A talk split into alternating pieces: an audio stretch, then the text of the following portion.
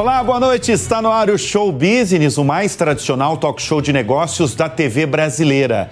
E no programa de hoje vamos receber o CEO de uma das maiores empresas de auditoria e consultoria do Brasil, a Grant Thornton, presente em mais de 140 países e com mais de 70 mil funcionários no mundo, Daniel Maranhão.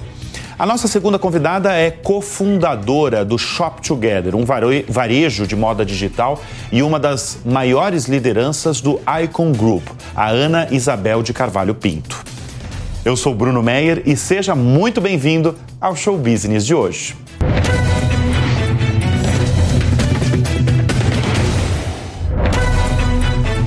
Uma das maiores empresas de auditoria e consultoria do Brasil é a Grant Thornton, presente em mais de 140 países e com mais de 70 mil funcionários no mundo. No Brasil, a empresa está posicionada em 16 centros de negócios que vai do agronegócio ao mercado financeiro e atende empresas nas mais variadas etapas de crescimento, desde startups a empresas listadas na Bolsa de Valores, tanto no Brasil quanto nos Estados Unidos. O comandante da Gran Thornton Brasil é o Daniel Maranhão, nosso convidado de hoje aqui no Show Business. Daniel, brigadíssimo pela presença aqui nos nossos estúdios. Uma das coisas que me chama muita atenção é, da Gran Thornton é a quantidade de pesquisas que a empresa faz para medir os mais variados assuntos. E eu vou trazer para o nosso espectador agora a mais recente pesquisa, a pesquisa comandada por vocês, que mostra o seguinte: que empresas de médio porte estão menos otimistas, otimistas com a economia nos próximos 12 meses, apesar da expectativa de ganhos, de lucratividade. O que, que explica essa pesquisa, essa projeção aí de lucro da empresa, mas ao mesmo tempo pouco otimismo. Perfeito. Bom, primeiro eu queria agradecer, Bruno, é uma honra estar presente com você aqui, agradecer o teu convite e parabéns pelo teu programa aí que tem audiência gigantesca. E para mim é realmente uma honra estar aqui. Né? É, com, relação às pesquisas, ah, comentando rapidamente aqui também, nós focamos muito Brasil e globalmente em realizar pesquisas, porque pesquisa é uma fonte uh, de conhecimento para nós entender um pouquinho o mercado, as empresas, as pessoas, em termos de tendências, né, é, aspectos técnicos que podem impactar a vida das pessoas e para nós tomarmos decisões em termos de negócio. E além disso, trazer informação para os nossos clientes do que é a tendência que está acontecendo ao redor do mundo, né? Então a gente vai desde pesquisas genéricas, como otimismo, que você comentou aqui, até pesquisas específicas, por exemplo, como a, como a questão da, do SG, né? Uh, na questão da pesquisa uh, mencionada, nós acabamos, finalizamos agora, globalmente, essa pesquisa que fala um pouquinho do otimismo dos empresários é, para os próximos 12 meses. Então, é uma pesquisa que ela envolveu mais ou menos aproximadamente 10 mil pessoas ao redor do mundo. Né? Empresários. Empresários. empresários. E, e eles estão otimistas ou não? Eles estão menos otimistas quando comparado com o semestre anterior. Então, o que eu estou falando assim, a pesquisa ela, ela, abrangeu o segundo semestre de 2023, então finalizamos agora. Então, quando comparado com a mesma pesquisa realizada no primeiro semestre de 2023, os empresários estão menos otimistas. Aproximadamente uh, ah, 57% dos empresários consideram eh, estão otimistas. Né? Tá. Uh, 57%, mas ela é menor do que os 59%, 60% do, ano, do, do semestre, período, do mesmo período do, ano passado. do primeiro semestre do ano passado. Tá. Né? Então eles estão menos otimistas. Né? E aí você comentou uh, o porquê, talvez, né? estão menos otimistas. Aí são alguns cenários. Né? Então a questão da instabilidade, eu diria, do cenário geopolítico, eu acho que é o principal fator né? que leva talvez a essa queda do otimismo. Uh, Você está falando desde guerras a, a cenário, cenário mundial. Mundial, mundial né? Porque nós estamos falando de 10 mil entrevistados globalmente. Né? É, eu digo empresários, desde donos de, de, empresa até executivos, CEOs de empresa. Né?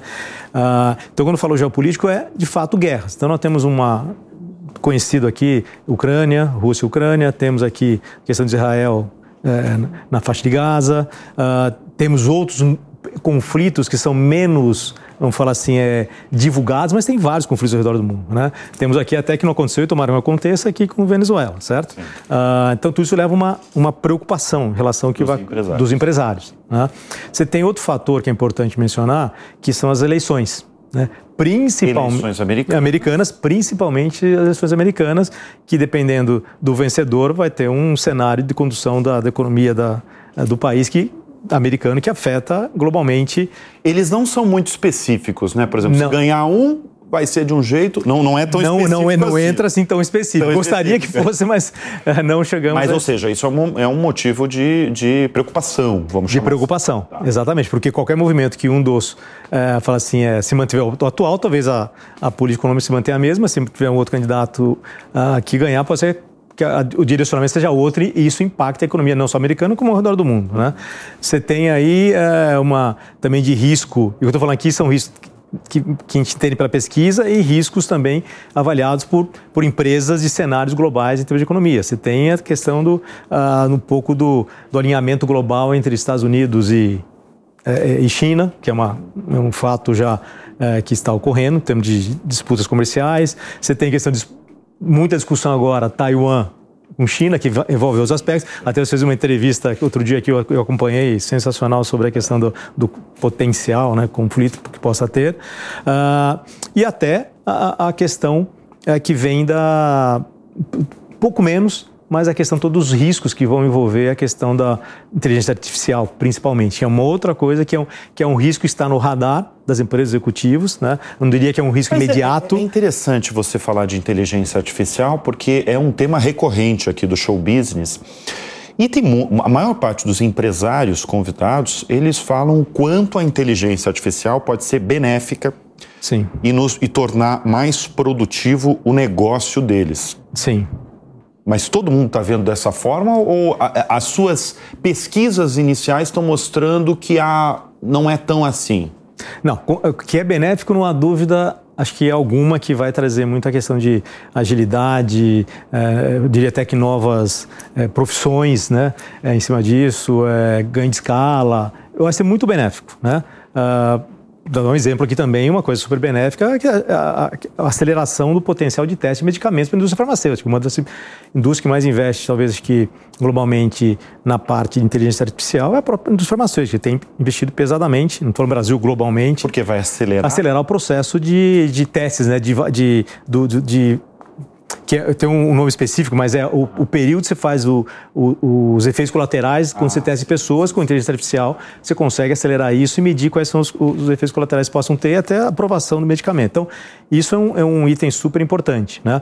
Mas tem um lado uh, que talvez ainda não, não está claro e é uma preocupação, é toda a questão da utilização do lado negativo né, de inteligência artificial. Você tem o lado, assim, o lado bom das pessoas que usam, que podem e vão utilizar a inteligência artificial para o bem, como, como exemplo aqui em indústria farmacêutica, como você pode ter pessoas que vão utilizar a inteligência artificial para cometer fraude, por exemplo, né?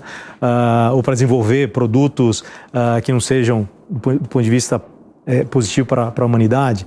Uh, você tem um lado regulatório, como que vai ser regulado toda essa questão de inteligência artificial, utilização das informações, uh, diria até a penalização se alguém usar alguma forma de inteligência artificial que cause dano a terceiros. Então, essa questão da regulamentação uh, que tem que ser feita ainda pela inteligência artificial, como ela vai ser utilizada pelas empresas, né? Se porque você tem inteligência artificial os dados são abertos. Né? Você tem os dados que vão ser capturados em termos de, de fontes diversas, vão ser, vão ser compiladas e isso vai gerando mais conhecimento pela, pela máquina e vai dando respostas. Se você coloca um monte de informações erradas, vão vir respostas erradas. Né? Então, esse é um, é um grande debate, é, é. entendeu? Ah, na, Fazer nossa... a pergunta certa é um enorme. Enorme. Então, uma profissão, que aí é uma discussão que já teve, uma profissão que possa existir mais, é, fala assim, mais fortemente no futuro é como perguntar para a máquina. né? Ser um questionador. Questionador. Como que eu faço as perguntas certas? É. Né? Porque esse é o chave. É, é, o, é, a, é a, chave, chave, de tudo. Né? É a chave de tudo. É. Eu vou dar um exemplo nossa profissão como empresa, olhando um pouco lá da auditoria especificamente, que é uma profissão super regulamentada. Uh, por enquanto, dentro da agronomia, eu não posso usar uma, uma inteligência artificial hoje aberta para eu fazer pergunta e considerar que aquela pergunta é a correta para aplicar dentro do cliente. Eu não posso. Você não pode. Não posso. Vocês é uma não regulamento... usam nada não... de inteligência. Usamos um certo ponto para testar, estamos testando e tem muita assertividade, mas ela vai ser muito mais usada, por enquanto, na questão da trabalho de consultoria, não na regulamentação. Uh, como você pode, ter empresas que já estão utilizando a inteligência, a inteligência artificial dentro da sua própria organização, né? não usar dados externos. Ah. Então, as empresas, se forem grandes corporações globais, uh, o que pode ser desenvolvido é uma inteligência artificial de captura de informações, trabalho de informações, das informações que a empresa tem, ela detém, que são, do ponto de vista de informações confiáveis, para compartilhamento, tomar decisões e análise dos seus funcionários. É um exemplo. Né? Então, eu diria que tem muito a evoluir, né? mas tem que ter, eu diria assim, ainda muita coisa a ser regulamentada pelos, pelos, assim, pelos governos, os reguladores, em função da inteligência, da inteligência artificial. Né? Deixa eu falar, porque você já você falou o business mesmo da Grant Thornton, que é auditoria. Sim. E eu acho que há muito tempo não se fala tanto sobre auditoria. Isso é no mundo e no Brasil também. Perfeito. Não sei se é por conta de escândalos corporativos é, de, de algumas empresas, mas se fala de auditoria com recorrência. Perfeito. Resumidamente, qual é o papel do auditor? O auditor ele tem o papel de certificar, vamos falar assim, assegurar que as contas de uma empresa, vamos pensar numa empresa que tem as suas ações negociadas na bolsa, que isso acho que é um principal acho que, exemplo, é assegurar é, de forma razoável né, é, que os números das demonstrações, que os números que estão nas demonstrações financeiras refletem de forma razoável as operações da companhia, de forma simples, né?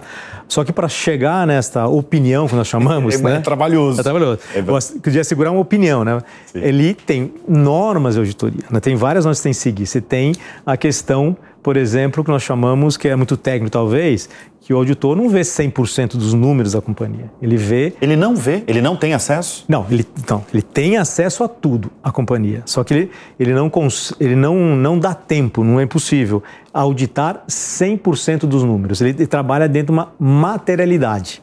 Então, dentro de uma é, metodologia que, que cada empresa, auditoria possui a sua, mas não varia tanto, porque tem uma norma global e preço capital aberto é muito, é, quer dizer, a norma de empresas para, capital, de, para auditoria, que é preço capital aberto, de clientes capital aberto, ele tem uma norma padrão, não varia, não tem muita variação, uma decisão, tem algumas, alguns, alguns falar assim, é, itens de julgamento que é igual para todos as empresas de auditoria julgarem e ele toma a decisão no qual ele vai seguir para calcular a materialidade né? Mas a base é a mesma para todo mundo.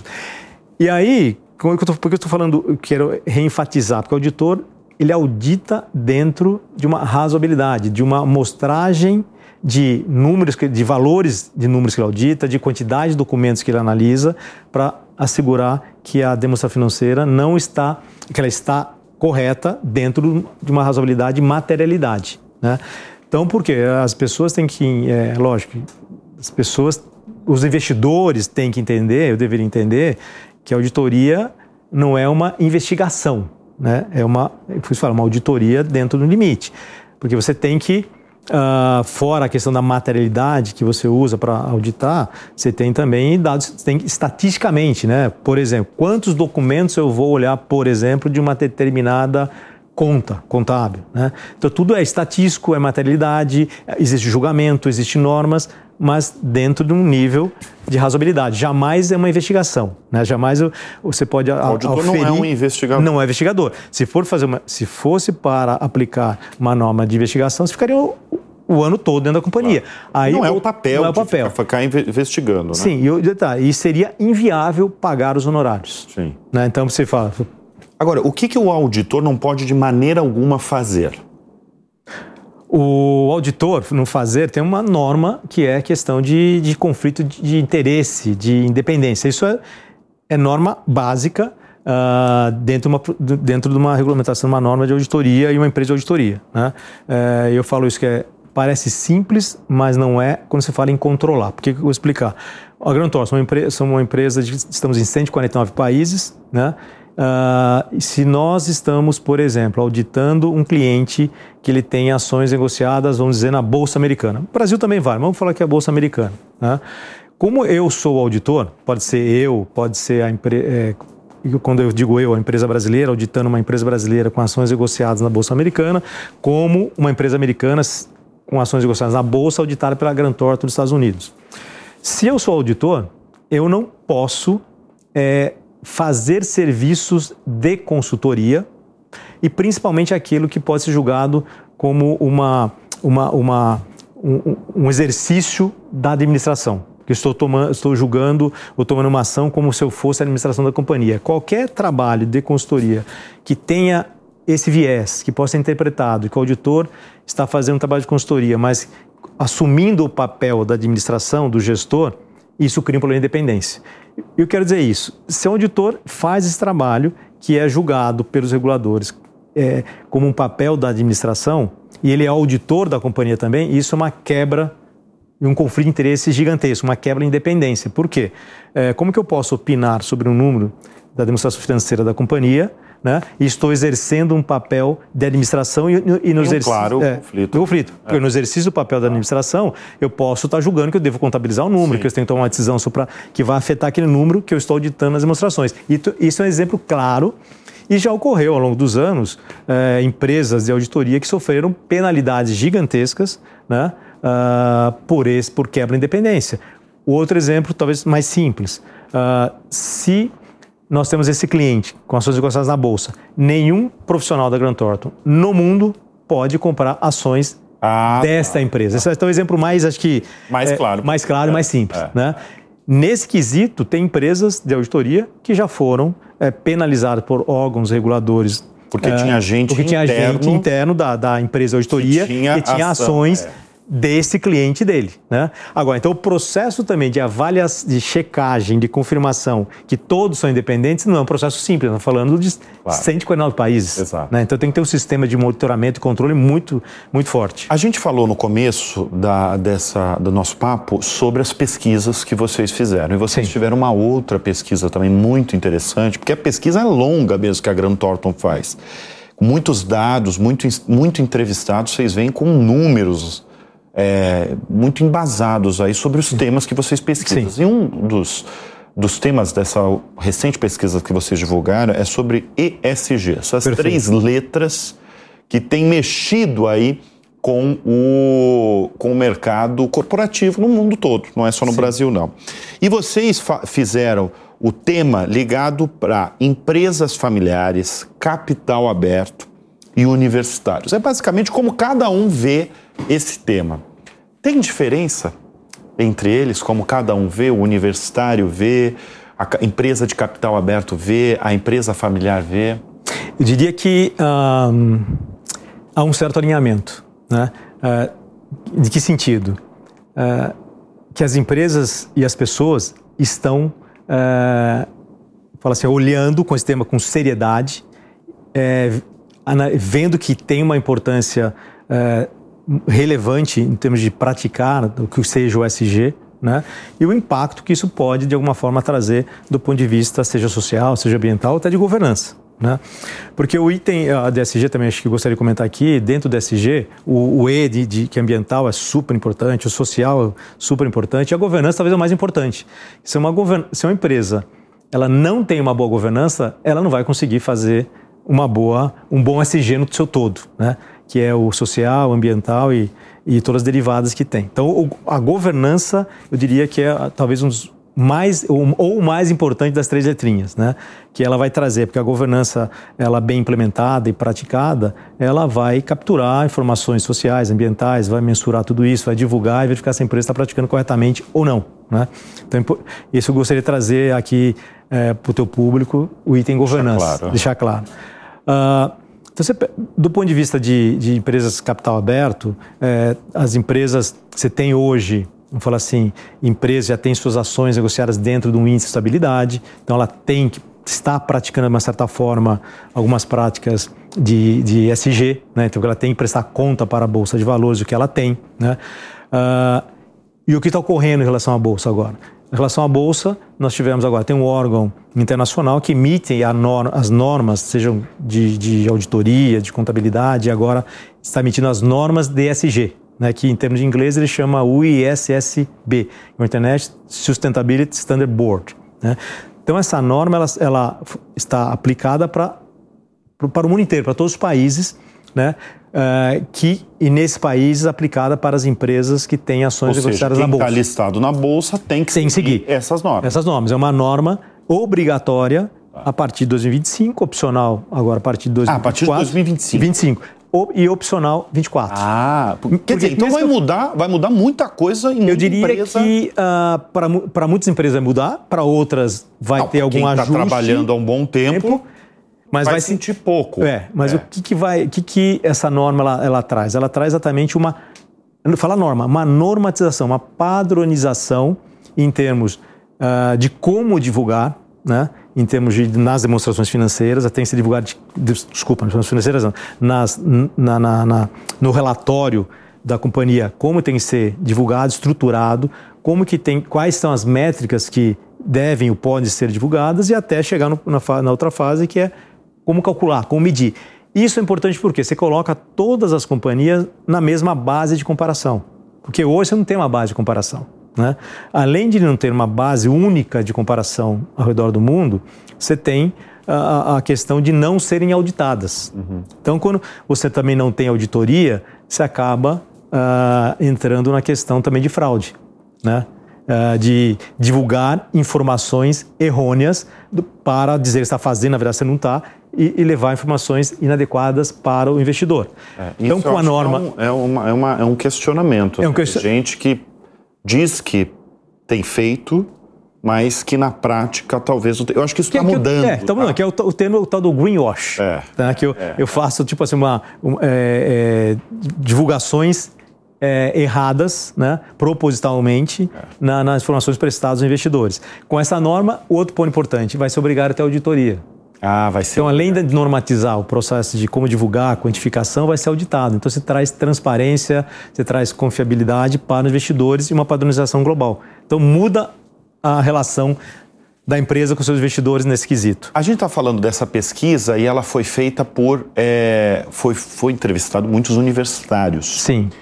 Como é que a, a, o empresariado tem visto essa nova geração? Essa geração que está chegando ao mercado de trabalho? Está vendo com bons olhos ou não tanto? Eu vou, vou falar assim, como que os, os, os universitários, a pesquisa ela tem, ela tem para mais de 2 mil, quase 3 mil universitários, universitários entrevistados. Uh, 90% dos universitários, eles falam que eles é, preferem ou prefeririam trabalhar numa empresa que tenha práticas DSG. Né? Para ele é super relevante. Lógico, na pesquisa, para é importante ter uma, uma boa remuneração, um, bom benefícios, né? um plano de carreira, de treinamento, desenvolvimento. Mas a pesquisa revela que ele pode ter uma boa remuneração, uma boa prática de, de, de, de, de desenvolvimento de carreira, mas se ela não tiver uma boa prática DSG, ele, ele vai optar para sair da empresa e ir para uma outra empresa que tem essas práticas. Então, isso é uma mudança, você vê que tem uma mudança em termos de, de, de fato, de mentalidade, cultura, de, de cultura, né? Exatamente. Que os jovens estão trazendo, né? E vão trazer cada vez mais. Então, SG, eu diria que é uma questão de tempo para se tornar cada vez mais é, praticado, as pessoas terem mais consciência e isso vai influenciar as empresas, né? Porque esses jovens vão ser consumidores, vão influenciar a compra de produtos mais sustentáveis. Esses jovens vão querer trabalhar em empresas, vão querer trabalhar em empresas que tenham práticas SG estabelecidas, consistentes. Né? Uh, então você tem um ponto de consumo, tem um ponto de empregabilidade quem queira trabalhar naquela empresa. E isso vai, é, uma, é, uma, é uma, eu diria que é um, um ponto sem volta e, e os jovens vão influenciar. Né? Uh, você vê na, na, pela pesquisa também, capital aberto ou empresas familiares que nós fizemos, uh, eles acham com certeza que é, que as vendas deles, né, podem ser impactadas em termos de redução se ele não tiver uma boa prática de CG no futuro. Lógico, Porque cada... Isso está impactando também a visão do consumidor. Do consumidor. Tá. Porque eu estou falando assim de consumo, né? Você tá. tem cada segmento de negócio, tem, é, fala assim, o, o, o, social é maior, o outro, o ambiental é maior, né? Então, e nós estamos comentando aqui, são empresas que geram produtos de consumo, né? Então, que é, é, isso são mais impactos do ponto de vista do consumidor, né? Mas você pode ter também, se na frente, opções por produtos não de consumo imediato, mas de tecnologia, que ele possa fazer uma opção também. Então, é um ponto de preocupação das empresas, não tenha dúvida quanto a isso, mas o quanto tempo eles vão levar para se ajustar a, tá, a, a estar dentro das praças de SG, principalmente as empresas que não são capital aberto, né, que tem uma norma, as outras, é uma questão de quantos recursos você vai ter para investir. Sim. É, é, você, Daniel, tem contato diário com os maiores CEOs do Brasil por conta do seu trabalho. Você é CEO de uma importantíssima empresa de auditoria e consultoria no país. Qual que é a maior demanda do empresariado brasileiro hoje? Em relação a, se diz a Grant Thornton ou não, não. Em relação a o que, que ele está mais preocupado? Preocupado, tá. exatamente. Tá. Eu diria que, bom, com certeza eu diria na, na, do empresário do CEO lá é, é, a operação dia a dia em termos de, de venda, é, gestão de caixa, né? Mas tem alguns outros temas que estão dentro da, da pauta do CEO e da pauta do conselho das, das empresas que com certeza é tecnologia. Né? Tecnologia. Tecnologia. Tecnologia envolvendo aí é, cibersegurança, que é um item que, de novo, é, a, o lema é não é se você vai se a empresa vai ser atacada, é quando, quando vai ser atacada. Né? né? Então, isso é prioridade. Não só de empresa, a gente também, né? Nós também, pessoas físicas também. Então, essa é pauta, eu diria, quase que número um da, da lista de prioridade. Você tem também outras tecnologias que sempre está na pauta, porque novas tecnologias impactam o negócio de alguma forma, de, dependendo do segmento da, da indústria que ele está. Então ele tem que sempre estar tá analisando a tecnologia do ponto de vista de trazer ganho de eficiência, é, trazer redução de custos, né? e, e, investir em tecnologia não é barato. Né? É, pegar a realidade brasileira, você tem grandes corporações ainda é, com sistemas não tão robustos, não tão integrados, que estão discutindo, tem que, eu tenho que trocar, mas vou trocar, não vou, por qual eu vou. Então tecnologia está sempre na pauta, a tecnologia está premiando qualquer área da organização. Então é um tema sensitivo, se não está, deveria estar na pauta tá. dos CEOs. É. Então esses são, são temas importantes, né? Uh, o outro tema importante é a questão do, da própria gestão do fluxo de caixa. Né? Então, é como gerir a, a, a, companhia, muitas vezes com, com endividamento. Então, que, o que fazer, como fazer, onde buscar dinheiro, que, que lugar buscar dinheiro. Então, são temas super relevantes. Né? Uh, e tem, é, esses eu diria que são os principais, né? E pessoas. E pessoas, não tenha dúvida alguma que pessoas está na pauta de qualquer uma das organizações pessoas, né? uh, e principalmente com as novas gerações. Falando em pessoas, você tem uma referência hoje no mundo dos negócios no Brasil? Um nome assim que norteia? Você que tem contato com tantos empresários de tantos setores, tem algum nome assim que você admira? Tem, tem, tem alguns, né? Eu acho que por, por perfis diferentes, né? Ah, e características diferentes, alguns, né? Mas eu admiro muito o empresário que começou algum negócio dele, né? Ele, o empreendedor brasileiro que começou, conduziu conseguiu crescer e hoje está está com uma empresa que fatura bilhões, bilhões em Brasil, no exterior, e cooperações externas. Então, eu não sei se é para falar nome ou não aqui. Não, mas... pode falar. Não, não que... queremos, queremos nomes. Não, eu acho que. Eu não sei se eu posso eu falar com um auditor, porque é um cliente nosso. Então, não sei se eu posso agora. Mas é, eu prefiro não falar, porque às vezes. É, como auditor da empresa. Não, sim, né? eu imagino que você. Mas é uma pessoa que eu admiro muito pela trajetória que ele teve de carreira, pelo empreendedor que ele foi, hum. né? E empreendedor muitas vezes significa tomar riscos de negócio. Né? E às vezes toma, você toma risco, às vezes você, nesse risco você acerta, às vezes você erra, mas é, ao longo dos anos se mostrou uma pessoa tendo sucesso pela organização que ele construiu e aonde ele colocou a organização. Né? Então é uma pessoa de uma habilidade gigantesca em termos do mundo dos negócios. Muito bem, nós conversamos com Daniel Maranhão, que é CEO da Gran Thornton Brasil. Brigadíssimo mais uma vez pela presença em nossos estúdios, pelo prestígio de vir aqui em nossos estúdios e trazer aí novidades de pesquisas de vocês e também como anda o ânimo aí dos empresários, tanto brasileiros quanto no mundo todo. Obrigado, viu? Não, eu que agradeço novamente, Bruno, aí, pela poder participar aqui, colocar alguns comentários aí que possam contribuir para as pessoas que são a audiência do teu programa aqui. Muito obrigado. E o Show Business faz uma rápida pausa e volta em instantes com a nossa próxima entrevistada, que é a cofundadora da Shop Together. Até já.